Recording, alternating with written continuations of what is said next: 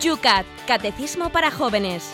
Un programa dirigido por el obispo de San Sebastián, Monseñor José Ignacio Munilla.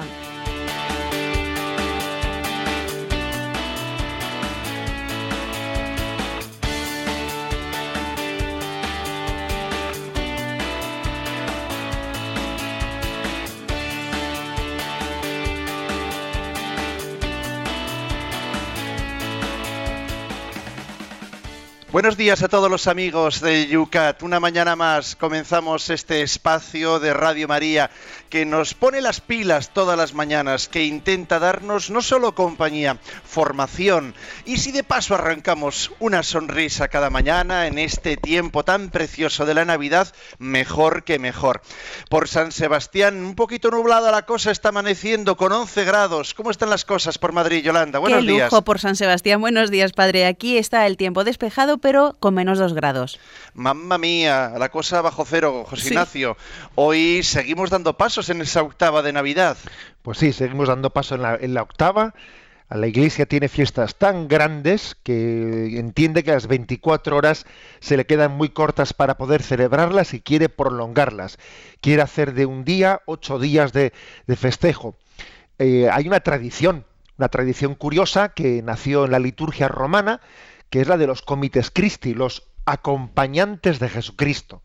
Jesús nace y le acompaña Esteban el protomártir, Bien. le acompaña San Juan, ¿eh? aquel que fue la, la primera alma virgen, Bien, y le acompaña mañana los santos inocentes. ¿eh? también. Eh, hoy no estamos de bromas y ma- mañana en todo caso haremos eh, haremos memoria de la inocencia también haciéndonos un poco niños con los niños pero los acompañantes de Cristo son el- los que son testigos por su martirio testigos por su consagración virginal y testigos también por su inocencia. Es lo que la liturgia romana llamaba los comites Christi, acompañantes de Jesús. Así entramos en esta novena, novena, perdón, novena, octava, octava del día de Navidad, ¿eh? y vamos a, a continuar celebrando que Jesús ha nacido, que Dios eh, se ha hecho uno de los nuestros, que vive entre nosotros, que es el Emmanuel y que el hombre definitivamente no está solo.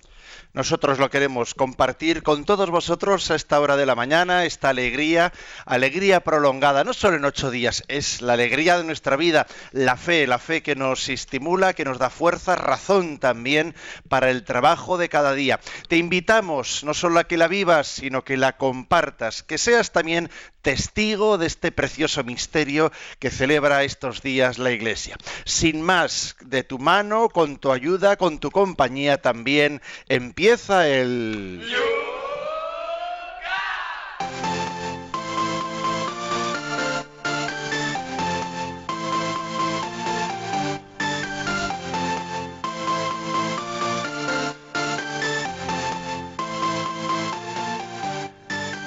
Comenzamos el Yucat, no sin antes pedir perdón y dar gracias a aquellos que nos han reclamado que nos despistamos y el programa del día 21 no había sido correctamente subido al podcast de Radio María. Desde ayer ya lo tenéis, ya lo tenéis ahí para poder bajar también el programa del día 21. Perdón por los lapsus y despistes. Pero vamos a hacerlo así también en estos primer, primeros minutos del programa, pensando precisamente en ellos, en los que se bajan el podcast porque no pueden escucharnos en directo, aunque sabemos que estos días sois bastantes los nuevos oyentes del Yucat, porque son días especiales de vacaciones para unos y ritmos que cambian en las familias de muchos y muchos. A los nuevos oyentes del Yucat, bienvenidos también aquí a este espacio matutino de Radio María.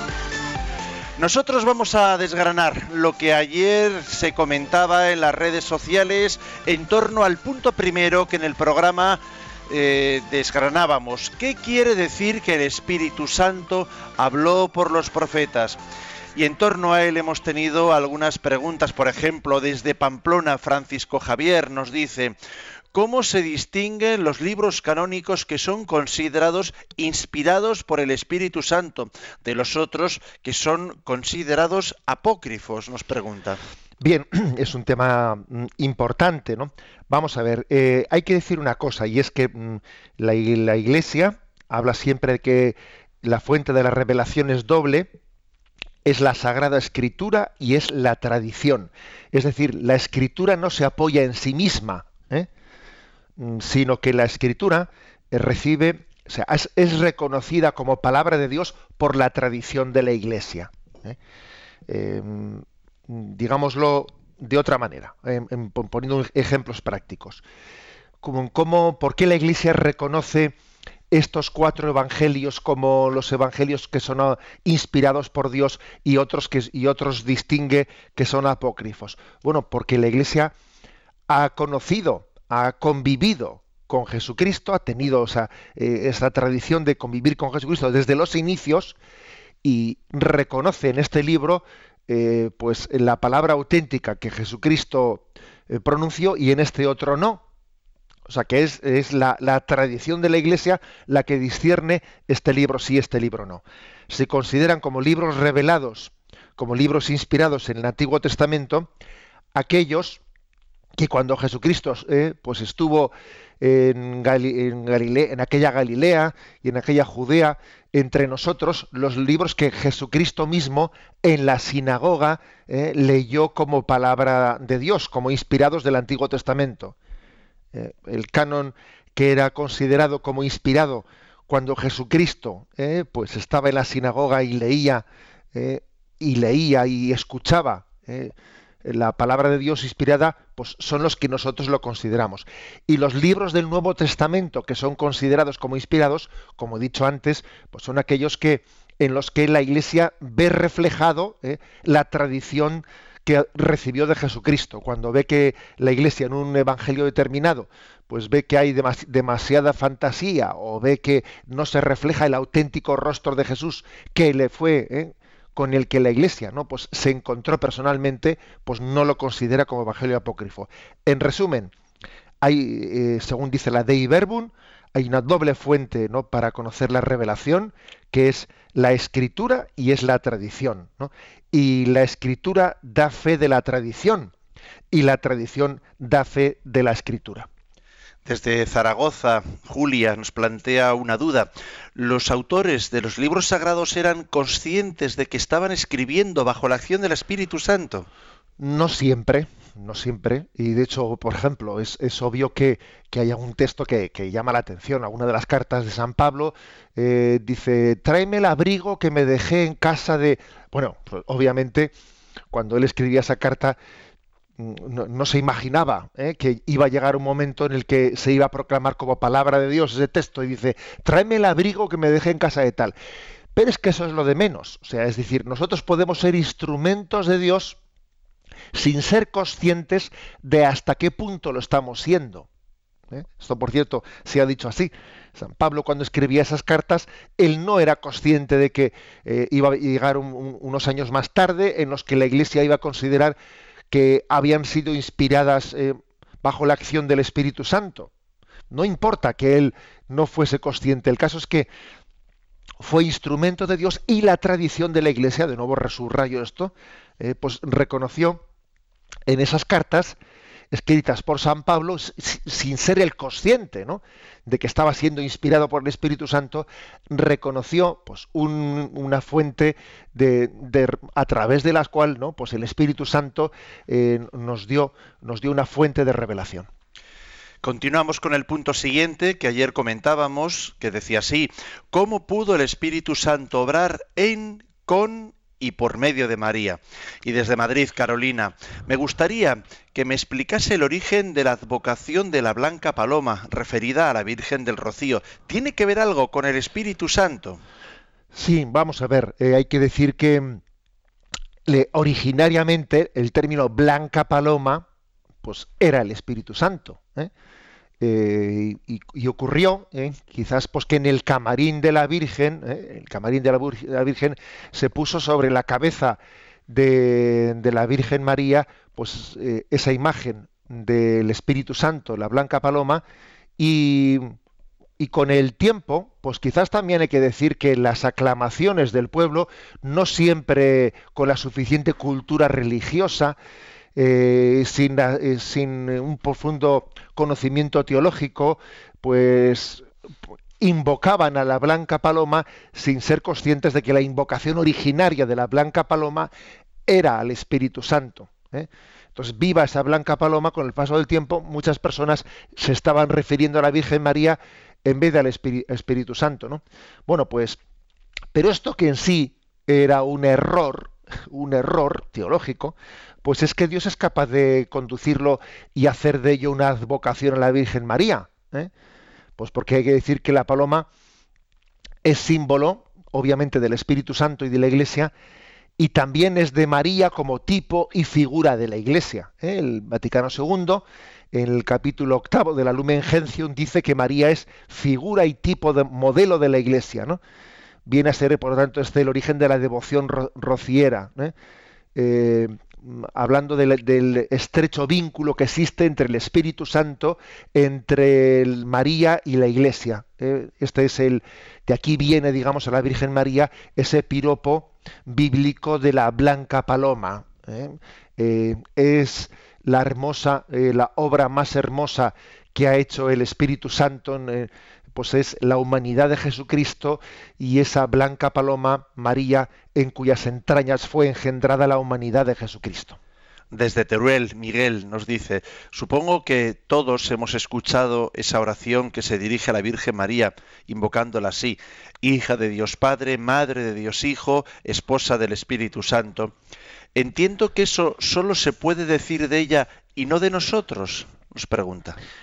Bueno, eh, claro, es que la relación que tuvo María, ¿no? por motivo de su maternidad divina, eh, pues con cada una de las personas de la Santísima Trinidad fue muy singular, ¿eh? muy singular.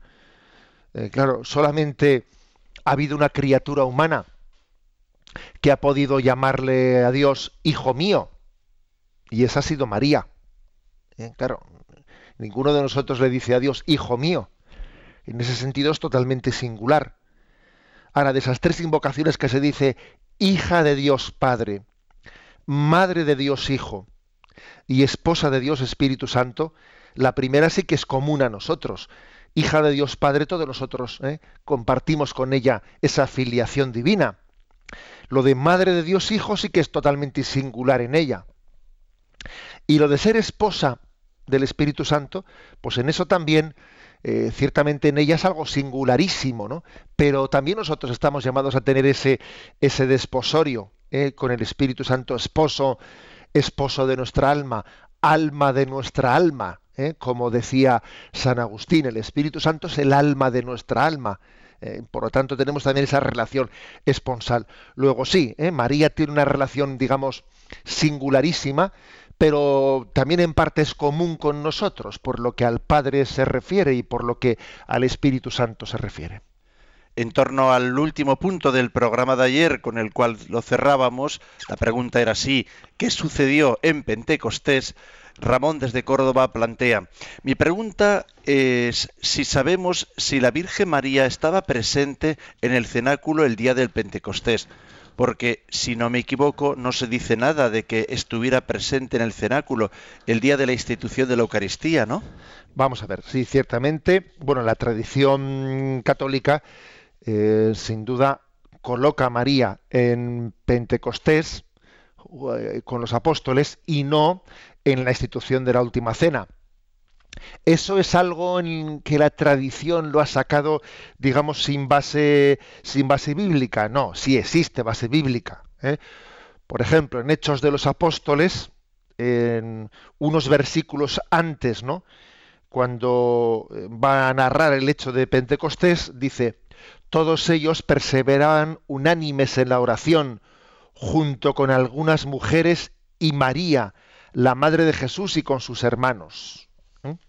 O sea que, mm, fijaros, dice, eh, llegaron a la parte eh, superior donde se iba eh, a celebrar el cenáculo. estaban donde se alojaban Pedro, Juan, Santiago, Andrés, Felipe, Tomás, Bartolomé, Mateo, Santiago el de Alfeo, Simón el de Zalotes, y todos ellos perseveraban junto con algunas mujeres y María, la madre de Jesús y con sus hermanos, es decir, con unos parientes. O sea que según el relato de Hechos de los Apóstoles, en Pentecostés no estaban los apóstoles solos, sino que había una serie de ¿eh? más personas que estaban allí eh, también invocando el don del Espíritu Santo. Eh, por otra parte, muy lógico, porque el don del Espíritu Santo no viene únicamente sobre el colegio apostólico. El Espíritu Santo no se da exclusivamente a quienes, a quienes tienen el, el don del sacerdocio ministerial, mm, a los apóstoles, no, el Espíritu Santo se da a todos, a todos somos movidos por el Espíritu Santo. ¿eh? Luego en Pentecostés estaba María y además de una manera destacadísima, la tradición la ha solido representar, la ha solido pintar, María en medio y con seis apóstoles a un lado y seis apóstoles al otro lado. ¿eh? y, entre todas las lenguas de fuego que se posan sobre su cabeza, pues María tiene una lengua de fuego muy destacada, como si ella fuese la que por su santidad atrae al Espíritu Santo y se distribuye, ¿no? a través de los apóstoles. Es decir, María tiene una fuerza de convocación del Espíritu muy grande ¿eh? En favor de toda la iglesia. Ella es como si fuese el pararrayos que lo atrae y lo distribuye, ¿no? Bueno, pues esa es una, eh, una matización importante, no así en el, en el caso de la institución de la última cena, donde no se dice en la escritura más que, que estaban estrictamente los apóstoles. Es el mismo lugar, como dijimos el otro día, eh, en el que tienen lugar ambas cosas. Eh, esa habitación superior en la que se celebró la última cena y también el episodio de Pentecostés.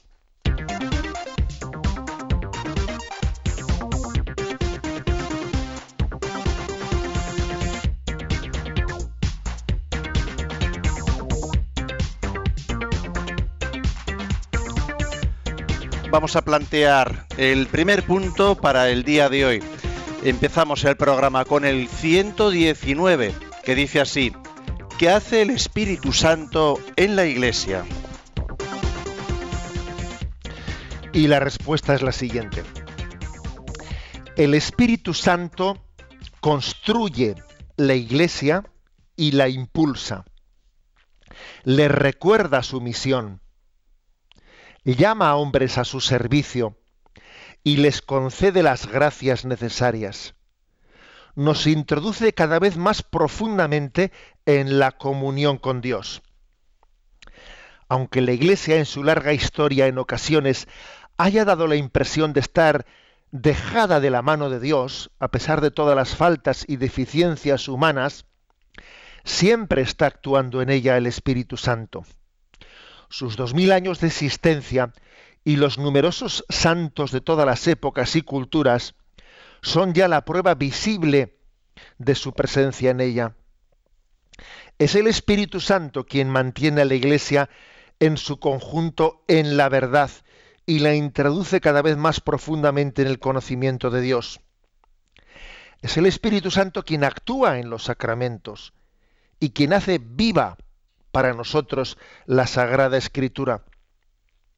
A las personas que se abren totalmente a Él les otorga hoy sus dones y gracias, los carismas.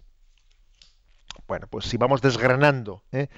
si vamos desgranando esta, este punto 119 tan bello, dice que el, que el Espíritu Santo construye la iglesia y la impulsa.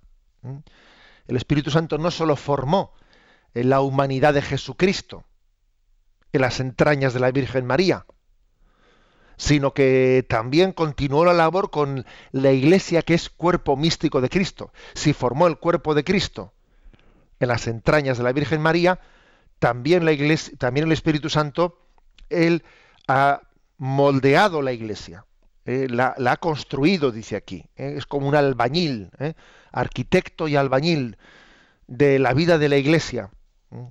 Recuerdo que, que hace poco no utilicé también con vosotros una imagen, una imagen que, hablaba de que la iglesia es como una nave que tiene por mástil la cruz de Cristo, por velamen tiene la confianza en Dios, por viento impulsor tiene al Espíritu Santo, por capitán o por capitana tiene a la Virgen María y por timonel tiene al Papa, ¿no? Bueno, pues en esa imagen, en esa imagen de la Iglesia, el Espíritu Santo es el viento impulsor, el que insufla las velas, él se velamen, el velamen y, le hace ¿eh?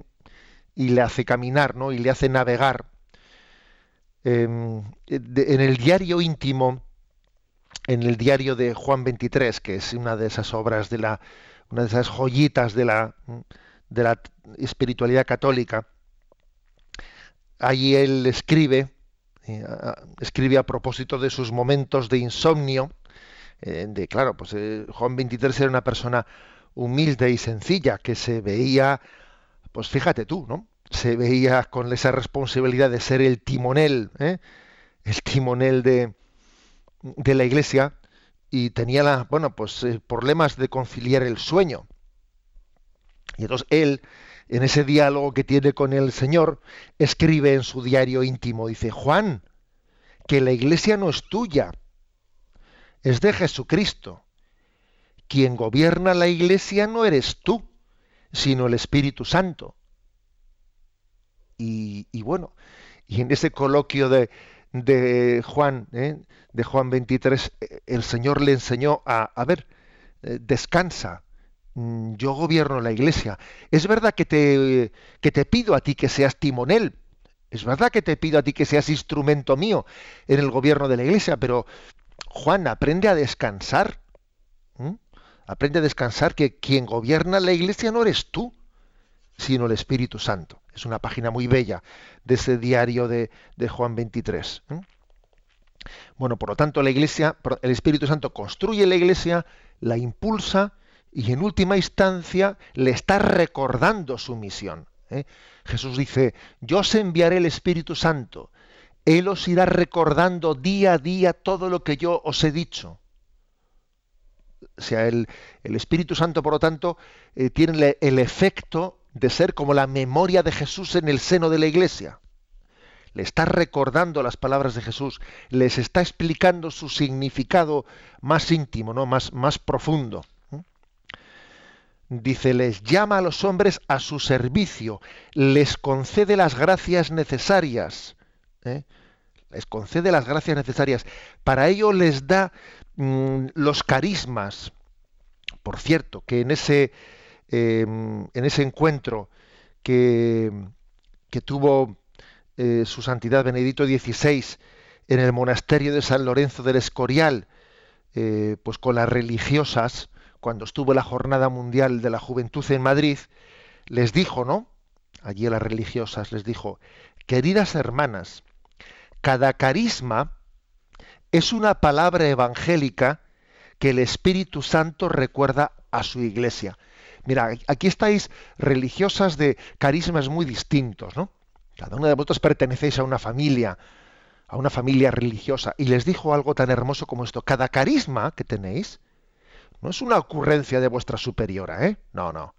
Cada carisma es una palabra evangélica que el Espíritu Santo recuerda a su iglesia porque, pues, por ejemplo, Santa Clara está recordando especialmente una página del Evangelio.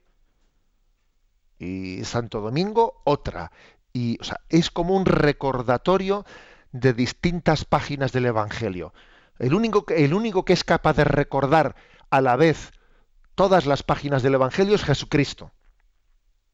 ¿Eh? Que como Él tiene la plenitud del Espíritu Santo, pues es capaz de recordarlas todas sin que una esté en detrimento pero claro, en detrimento de las otras, pero en nuestro caso concreto, cada santo, cada carisma que Dios suscita, ¿eh? es como una palabra evangélica recordada, actualizada, encarnada en nuestros días. Bueno, así gobierna, ¿eh? así gobierna el Espíritu Santo en la Iglesia, suscitando carismas que cada uno de ellos subraya páginas del Evangelio las páginas del Evangelio hay que sumarlas todas, claro. ¿eh?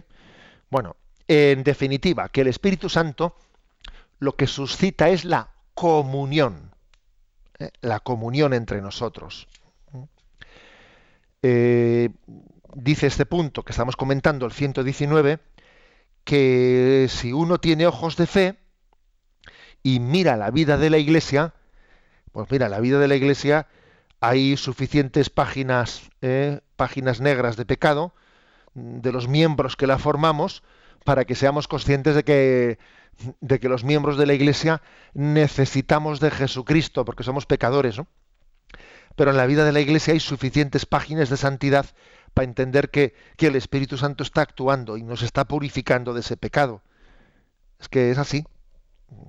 Una de las mayores pruebas de que esta Iglesia es del Señor y que está siendo moldeada por el Espíritu Santo son las páginas de santidad que hay en su historia. Si no fuese por el Espíritu Santo, esta Iglesia eh, sería incapaz de tener eh, tantas historias de santidad como ha tenido y sigue teniendo en su seno.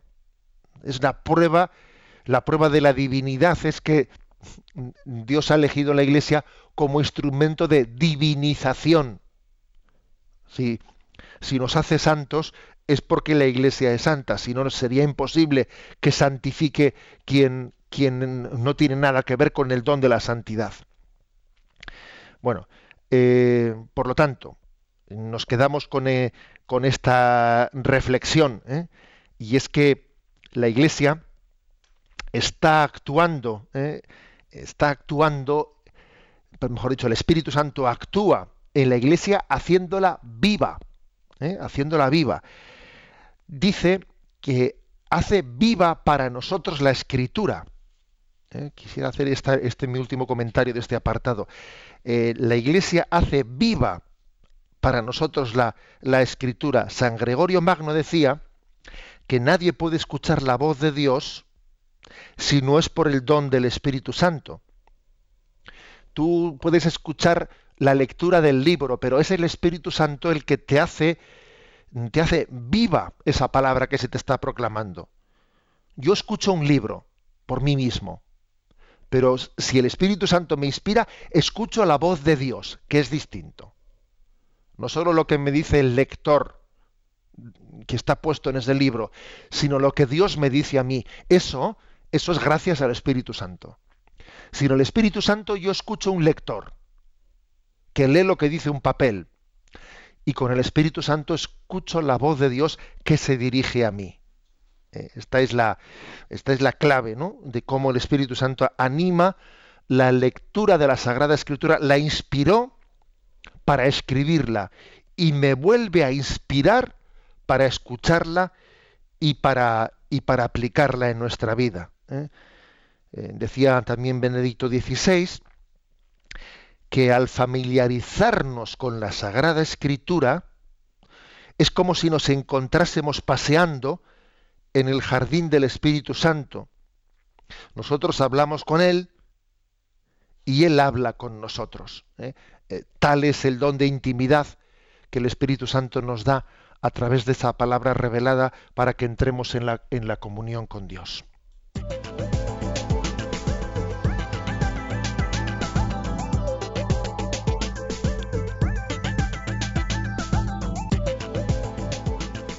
Vamos a abrir el espacio para que podáis participar todos en torno a este interesante punto que hoy ya se nos ha planteado en el Yucat. La fórmula ya lo sabéis, la pregunta está desde ayer planteada para vuestra eh, participación en Yucat Radio María. En la página de Facebook Yucat Radio María podéis encontrar y bajo la pregunta y explicación del Yucat podéis hacer también vuestras preguntas. El correo electrónico lo conocéis, yucat@radiomaria.es. Y también, por supuesto, tenemos a Yolanda atendiendo el teléfono. Para participar en directo, 91 153 8550. 91 153 8550. Nos vamos a tener nuestro descanso musical y enseguida estamos. Continuamos en esta octava de Navidad.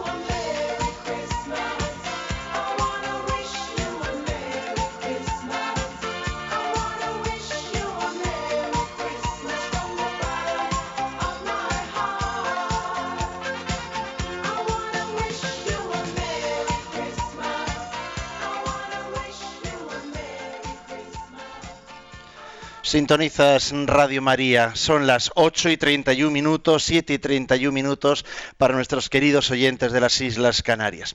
Vamos a atender las preguntas que en las redes sociales se está planteando en torno a lo que ahora mismo el obispo nos acaba de explicar. Vamos a ver, José Ignacio, Pablo nos plantea lo siguiente, cómo, dónde y con quién debemos aplicar los dones que Él nos regala. ¿Es posible darlos a conocer a todos o solo a unos pocos? nos dice. Vamos a ver, eh, los dones del Espíritu Santo nosotros no somos dueños de ellos. No somos dueños de ellos y no somos quienes para decir mm, Dios me lo da y, y lo entierro como, eh, como, esos talentos de los que nos habla el Evangelio. Los dones del Espíritu Santo eh, nos, eligen como instrumentos suyos. Eh, por lo tanto, sería, sería por nuestra parte una apropiación indebida el que nosotros seleccionásemos. No, yo recibo los dones de Dios y los vivo. Al vivirlos, los demás los, también los reciben porque no es que diga yo a este se lo doy, a este se lo doy. No, tú primero vívelos. En la medida en que los vives, te transforman a ti. En la medida en que tú eres transformado, pues obviamente todos los pueden recibir de ti. ¿eh? O sea que no eres tú el que decides yo a este sí, a este no. Tú te dejas transformar por Dios. Y entonces eres, eres alguien distinto a través del cual Dios puede, eh, puede hablar a los demás. Ahora que estamos escribiendo en Radio María la carta a los Reyes Magos, nos dice, pero estos carismas para unos sí, para otros no, dice, funcionan como el carbón en la noche de Reyes. Vamos a ver, yo creo que no hay que tener, ¿no? Esa, esa manía que solemos tener un poco de tortícolis espiritual, de mirar a la derecha o a la izquierda. A ver, cada uno tiene que mirar ¿eh? a Dios y entender que Dios a él le da los dones que necesita para llevar a cabo la obra de salvación que quiere llevar. No es bueno estarse comparando con los demás. No es bueno ver qué dones tiene el otro que yo no tengo o qué tengo yo que el otro no tiene. Mm, vamos a ver. Mm, todos somos distintos. No he visto yo nunca una madre, una madre que diga que iguales son mis hijos. No, no siempre dice que distintos son mis hijos. Y sin embargo todos ellos son hijos, ¿no? Eh, por algo así pasa, pasa ante Dios. Ante Dios somos, somos únicos e irrepetibles y todos somos distintos. Luego, dejémonos de que Dios le trae carbón a uno y al otro le trae... No, eh, yo creo que tenemos los dones que necesitamos, no solo para ser plenamente felices, sino para ser instrumentos de Dios eh, pues, mm, para la salvación del mundo. Nosotros hemos nacido para difundir con Cristo el Espíritu Santo en todo el mundo. ¿Eh? Algunos dicen ¿no? que eh, he nacido para tener un hijo, para plantar un árbol y para escribir un libro. No, mire usted. ¿eh? Hemos nacido para, para difundir con Cristo el amor de Dios, o sea, el Espíritu Santo a nuestro alrededor. Vamos a ver si esto que dice Conchi Molina en Facebook, si está bien dicho. Dice, cuando se tiene sed de Dios y lo busca, Él le da sus dones el más importante, su Espíritu Santo. En los dones, el más importante, el Espíritu Santo. ¿El Espíritu Santo mismo es un don? ¿Cómo entendemos esto, José Ignacio? Bueno, vamos a ver, el Espíritu Santo es el don de los dones, o es el dador de los dones. ¿eh? Es el dador, más que un don, es el dador de los dones, ¿no? Pero sí es verdad que la Sagrada Escritura dice, Dios no negará el Espíritu Santo a quienes se lo piden con fe. Es curioso, ¿eh? porque cuando pedimos a Dios eh, algunas cosas, no estamos ciertos, no estamos seguros de que Dios quiera dárnoslas.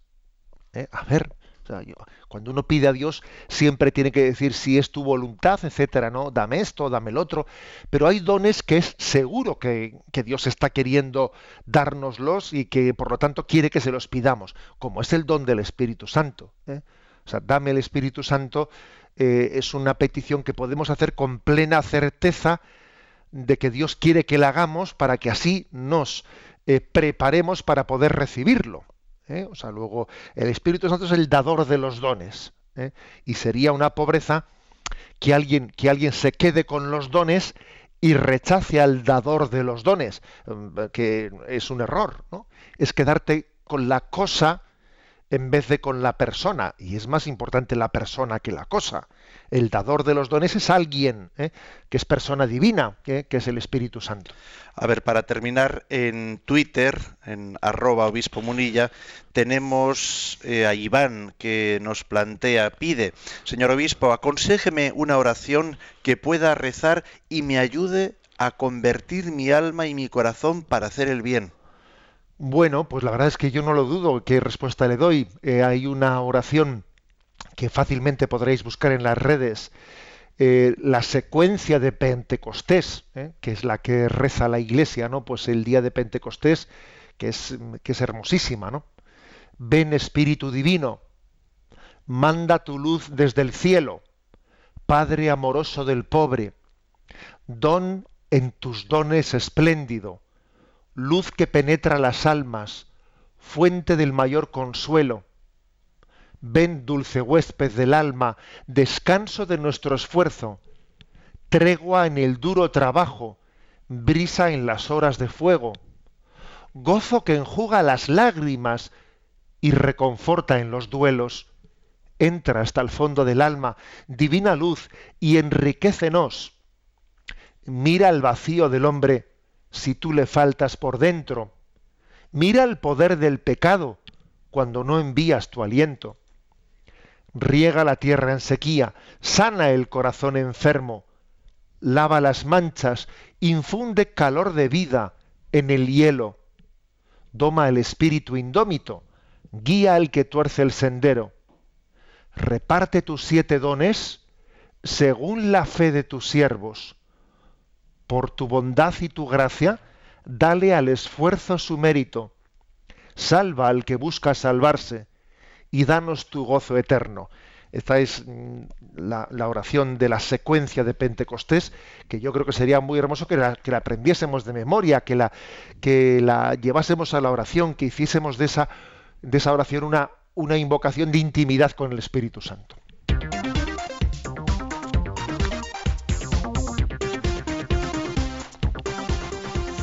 Vamos en esta segunda parte del programa a plantear el punto siguiente, segundo de este programa de hoy, el 120. ¿Qué hace el Espíritu Santo en mi vida? El Espíritu Santo me abre a Dios, me enseña a orar y me ayuda a estar disponible para los demás. El huésped silencioso de nuestra alma Así llama San Agustín al Espíritu Santo. Quien quiera percibirlo debe hacer silencio. Con frecuencia este huésped habla bajito dentro de nosotros, por ejemplo, en la voz de nuestra conciencia o mediante otros impulsos internos y externos. Ser templo del Espíritu Santo quiere decir estar en cuerpo y alma a disposición de este huésped, del Dios con nosotros. Nuestro cuerpo es, por tanto, en cierto modo, el cuarto de estar de Dios. Cuanto más nos abramos al Espíritu Santo en nosotros, tanto más se convertirá en maestro de nuestra vida, tanto más nos concederá también hoy sus carismas para la edificación de la Iglesia de este modo, en lugar de las obras de la carne, crecerán en nosotros los frutos del Espíritu. Bueno, pues también otro punto bien muy bello este del Yucat, ¿no? Y, además con esas eh, expresiones pues tan, digamos, atrayentes o tan cercanas a nosotros, dice, eh, nosotros nos convertiremos en el cuarto de estar de Dios. ¿eh? El cuarto de estar, ese sitio de la casa en el que estamos a gusto. A veces es la cocina, a veces es el salón, a veces es mi habitación propia, el cuarto de estar. ¿no? no hace mucho hablaba yo en este programa de que hay como seis sagrarios especialmente de la presencia de Dios ¿no? entre nosotros. El primero es el de los pobres y los sufrientes, eh, como sagrario de la presencia de Dios en la cruz. El segundo es la comunidad eclesial. Es como el sagrario social, donde dos o tres están reunidos, allí estoy yo en medio de ellos. El siguiente es la Eucaristía, el tabernáculo, el sagrario de su presencia sustancial. El siguiente es la Biblia como sagrario de la presencia de la palabra de Dios. ¿eh? El siguiente son los santos. Los santos son sagrario de la fuerza del Espíritu Santo en nuestra vida. Y nos falta decir que el siguiente sagrario es nuestra alma como templo del Espíritu Santo. Dios inhabita en nosotros. A modo, dice, como un cuarto de estar. Es curioso esta expresión así atrevida que ha puesto aquí el Yucat, ¿no? Dios no es que. Dios está a gusto viviendo en el alma que está en gracia de Dios, que no está en pecado. Y cuando vivimos en gracia, entonces es cuando le permitimos a Dios que habite en nosotros, cuando no le expulsamos a Dios, ¿no?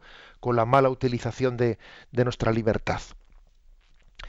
Bueno, entonces, mm, un poco resumiendo qué es lo que hace el Espíritu Santo, el Yucat ha dicho tres cosas. Primero, me abre a Dios. Segundo, me enseña a orar. Y tercero, me ayuda a estar disponible para los demás. Lógicamente no, es, no son tres cosas que tengan por qué ser distintas y distantes en el tiempo. Las tres se integran, ¿eh? se integran. Es como tres en uno. ¿eh? Me abre a Dios, me enseña a orar y me ayuda a estar disponible para los demás. Me abre a Dios porque a veces uno tiene, por ejemplo, miedos o bloqueos interiores o no, sabe confiar. ¿eh? Es como ese perrito, ese gatito que, que ha tenido malas experiencias y que cada vez que le han enseñado, ¿eh? Eh, le han enseñado pues un, algo de comida, luego le han venido dando con el bastón por detrás y ya eh, desconfía, recela. Así nos pasa otras veces con Dios, que nos cuesta confiar en Él. Entonces el Espíritu Santo te abre a Dios, te quita tus miedos y tus bloqueos, te enseña a confiar. Confía, que Dios es bueno. A ver, baja las uñas, Venga, ábrete, deja de estar a la defensiva. Deja de estar a la defensiva. ¿eh? No te pongas a la defensiva frente a Dios, que es quien, quien te quiere. ¿eh? Bueno, déjate cuidar, déjate amar. Bueno, eso es lo primero que hace el Espíritu Santo. Lo segundo es enseñarte a hablar con Dios. Ahora, hay que expresarse y expresarse pues supone una educación en cómo hablo y cómo escucho y ¿eh? o sea, es decir, es una escuela de oración el Espíritu Santo me introduce en la escuela de oración. Eh, y cuando dice la Sagrada Escritura, ¿no? Vosotros no sabéis pedir lo que os conviene. El Espíritu Santo pondrá en vuestros labios eh, las palabras adecuadas. Deja que Él te enseñe a hablar. ¿eh? y en tercer lugar, dice, te ayuda a estar disponible para los demás. Porque cuando uno se abre a Dios, nadie le resulta ya extraño. Esto es así. ¿eh? Cuando uno entra en el corazón de Dios, ya nadie le resulta extraño. Uno se abre a, eh, a todo lo que ocurre en el mundo, que en el fondo forma parte de mi familia. Y ya no hay... ¿eh? cuando nos abrimos a Dios, dejamos de hacer en el mundo unas categorías de, de los míos o no de los míos me compete, no me compete. Eh, no, el mundo es nuestra casa, el mundo es nuestro hogar. El que se abre a Dios no tiene ya nadie extraño, ¿no? Luego uno se hace disponible para los demás. Luego, fijaros, ¿eh? son como tres pasos. Primero, el Espíritu Santo me abre a Dios. Segundo, me enseña a hablar con Él. Tercero, me lleva a estar disponible para los demás. ¿eh? Fijaros si es importante ¿eh? la, acción del Espíritu Santo en nosotros. Imagínate a alguien que está cerrado a Dios, o sea, que está cerrado a su padre, un hijo que no se fía de su padre. Vaya problema. Y no sabe hablar con él. Hay incomunicación padre-hijo. Y además siente a todos los que le rodean como gente extraña, gente que me hace sombra, gente que son mis competidores. Vaya, madre mía, vaya, vaya drama. Vaya drama. ¿eh?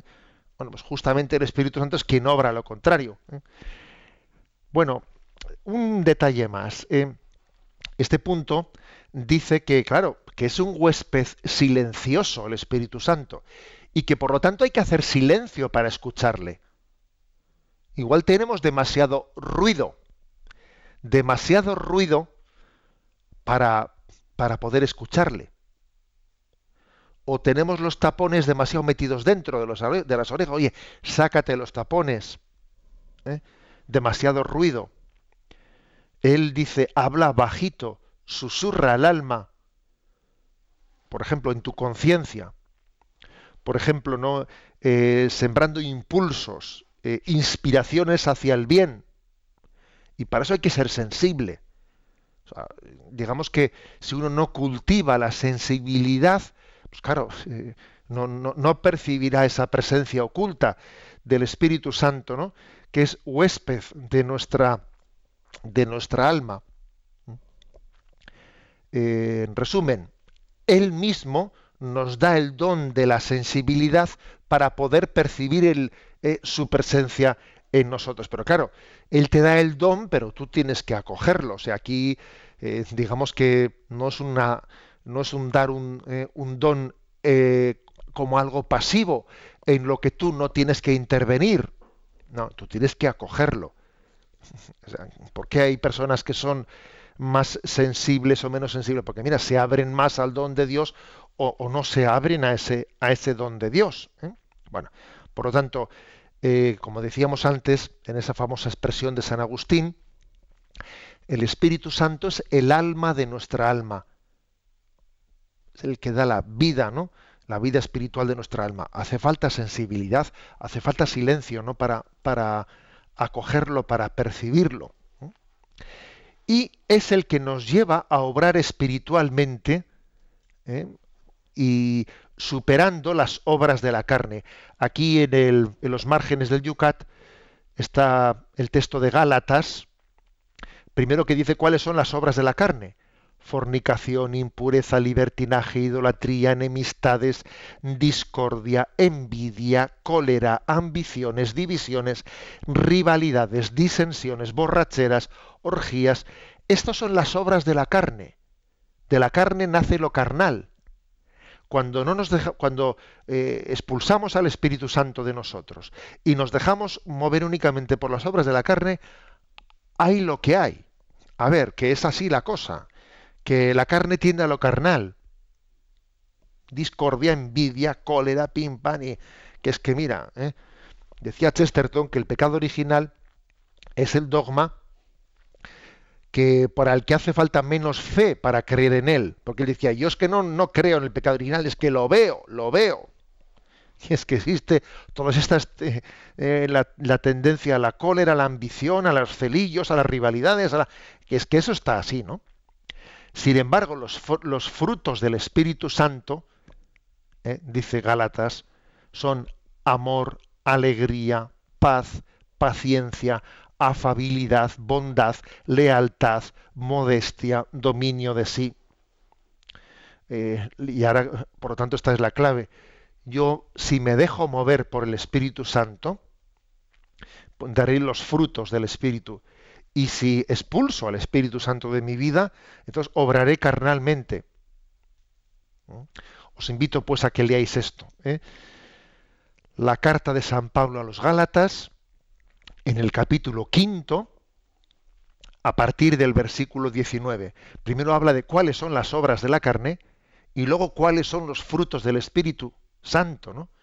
Y entonces aquí hay una invitación no vivas carnalmente, vive espiritualmente, déjate mover por el Espíritu Santo. Es bastante fácil, ¿no? bastante obvio percibir cuando somos movidos por el Espíritu Santo o cuando estamos obrando y viviendo carnalmente. Esta es la invitación que nos hacen y así concluye con este punto 120, pues unos cuantos puntos que ha dedicado el Yucat a la explicación de creo en el Espíritu Santo. Eh, seamos movidos por el Espíritu y demos los frutos del Espíritu Santo, que son, repito, amor, alegría, paz, paciencia, afabilidad, bondad, lealtad, modestia, dominio de sí.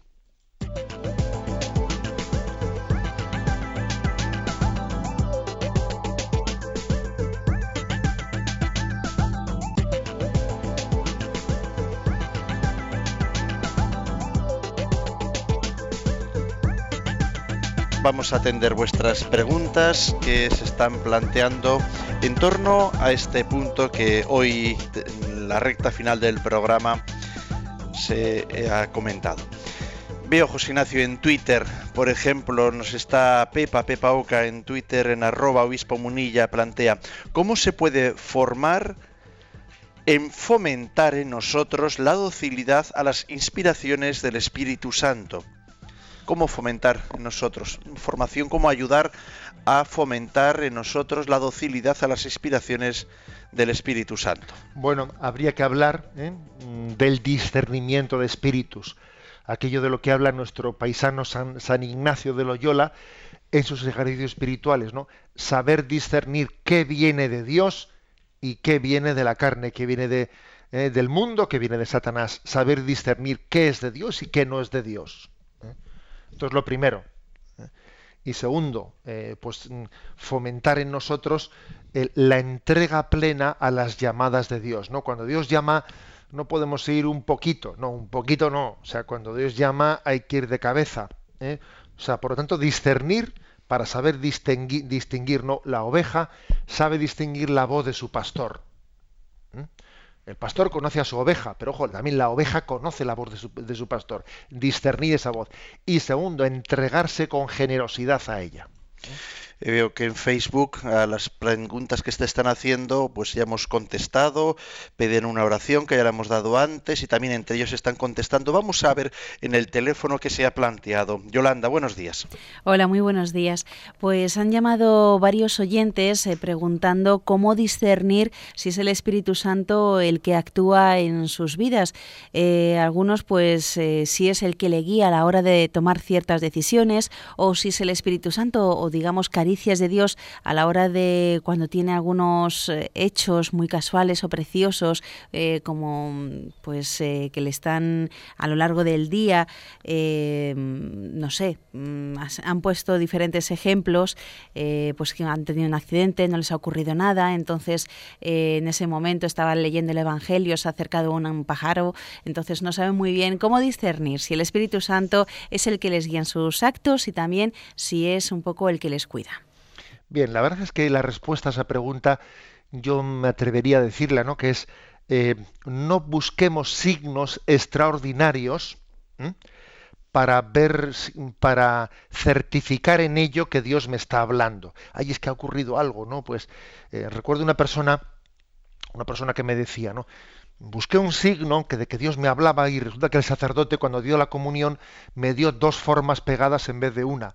Y dije, Dios me está diciendo algo con esto. Le decía, mira, no busques ese tipo de signos externos, ¿no? O, eh, un pájaro que se ha acercado a mí. No, ¿eh? no busquemos, no discernamos desde, desde, ahí, porque somos fácilmente manipulables. ¿eh? Em, el Evangelio dice, por sus frutos los conoceréis. El discernimiento de cuando algo viene de Dios, yo creo que podemos distinguirlo de dos maneras. En primer lugar, eh, en cuáles son un poco eh, los, los sentimientos que me mueven. Si puede haber algo de celillos, o de envidia, o de rencor. Si hay algo de eso, difícilmente estará el espíritu presente. ¿Mm? Para ver si algo viene de Dios, tiene que, uno tiene que ser movido por el amor puro, no por el interés te quiero Andrés, no porque eh, tengo un poco de celos, de rabia, de... Eh, mm, no, imagínate, ¿no? Que dicen, es que yo, el Espíritu me está inspirando a que yo me, me salga de aquí y deje de ser catequista. Eh, ¿Por qué? Pues porque he tenido un roce con una catequista y me ha humillado y entonces ahora el Espíritu Santo me está inspirando a que yo me vaya de aquí. Ve, por favor, no te, no te engañas que pasa es que no superas esa humillación y entonces quieres salir corriendo y ahora invocas al Espíritu Santo para que te inspire. No, hombre. O sea, mira un poco qué es lo que te mueve. Y segundo, también discierne a qué te conduce. O sea, si yo veo que esta acción que, en la que yo siento una inspiración allá, si me lleva a mayor amor, si me lleva a mayor generosidad, si me lleva a ser más fructífero, más fecundo, más tal, ¿no? O sea, discierne si lo que te mueve es santo, y aquello a lo, que te conduce es santo. Esa es la mejor manera de discernir. Si el motor que me mueve es santo o es carnal y la finalidad a la que me conduce pues es, es previsiblemente santa o si va a ser carnal. Esa es la forma de discernimiento.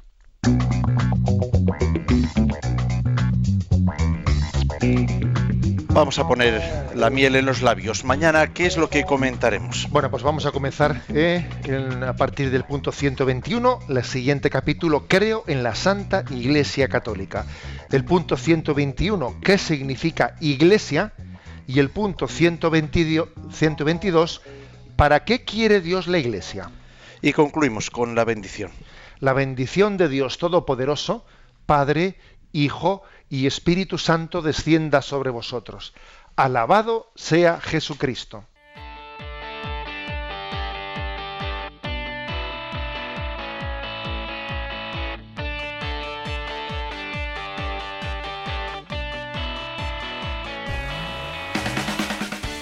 Han escuchado en Radio María Yucat. El Catecismo para Jóvenes explicado por el Obispo de San Sebastián, Monseñor José Ignacio Monilla.